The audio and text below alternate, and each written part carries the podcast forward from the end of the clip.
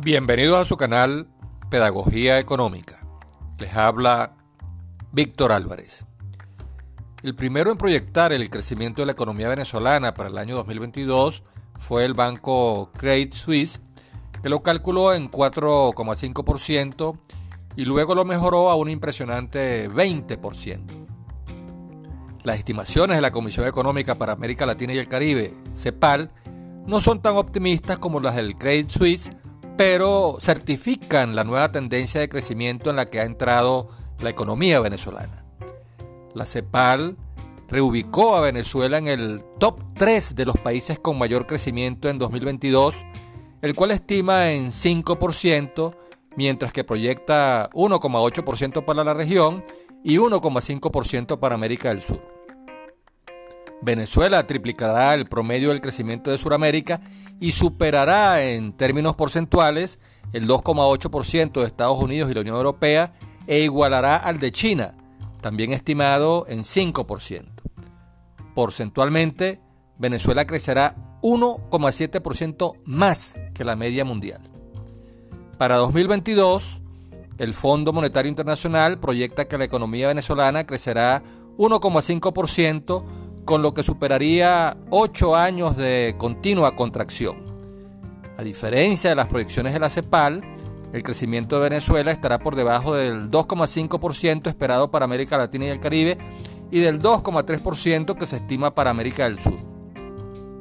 Para el año siguiente, 2023, el FMI pronostica un crecimiento de 1,5% para la economía venezolana, 2,5% para América Latina y 2,1% para América del Sur.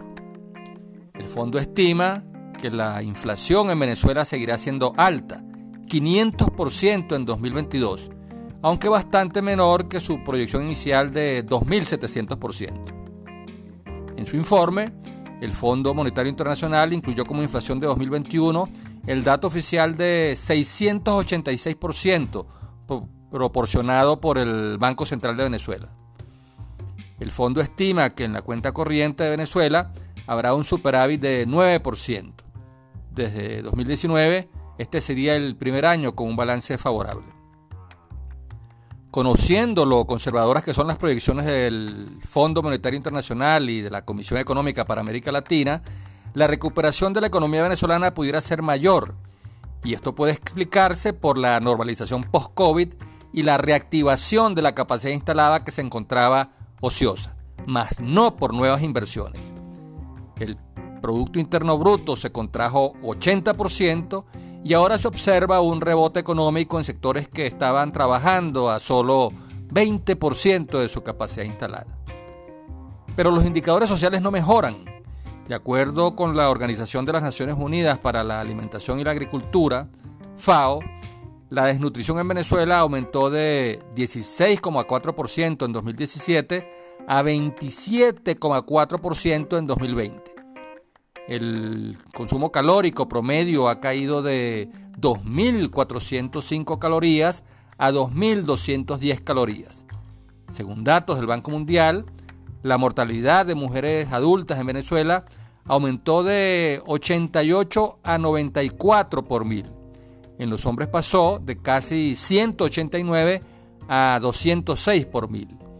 La mortalidad infantil aumentó de 16,4 por mil a 21,1 por mil.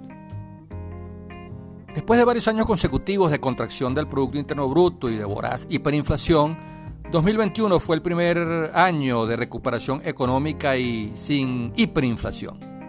Sin embargo, la encuesta de condiciones de vida en COVID revela que los indicadores sociales siguen empeorando. La pobreza aumentó de 90,2% en 2017 a 94,5% en 2021. Y la pobreza extrema subió de 66% a 76,6% en el mismo lapso.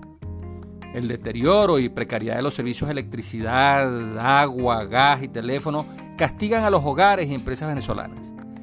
Si bien es cierto que la economía muestra signos de recuperación, los indicadores sociales todavía no mejoran y la emergencia humanitaria continúa.